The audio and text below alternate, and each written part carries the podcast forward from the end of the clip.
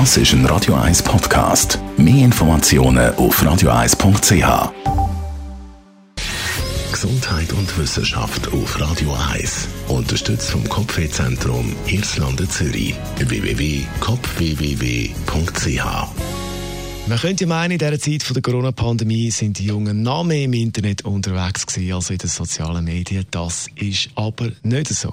In einer Umfrage von Sotomo im Auftrag von einer Krankenkasse sieht man, dass die jungen Erwachsenen, also die 18- bis 35-Jährigen, seit der Pandemie weniger auf Instagram und Facebook und so weiter sind, sind als vor der Pandemie.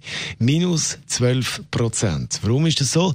Die Macher von dieser Umfrage erklärt sich das mit der Art, wie die die sozialen Medien funktionieren. Speziell die jungen Menschen sind unter Druck, auf diesen Kanal präsent zu sein. Es geht darum zu zeigen, was man macht, welche Freunde man hat und was man so erlebt. Viele haben Angst, eben etwas zu verpassen. Die Pandemie ist da, äh, hat das Ganze entschleunigt und ist wie ein, ein Gegenmittel zum Phänomen, wie es heißt, Fear of Missing Out.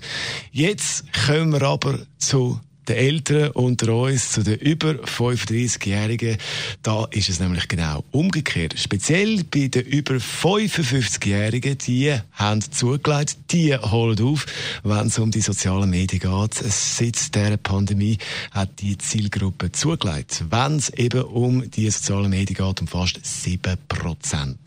Das das Resultat von dieser Umfrage zum Thema Social Media in der Pandemiephase. Und er da gehört auch zu der Gruppe U55, Deros Ramazzotti, 57.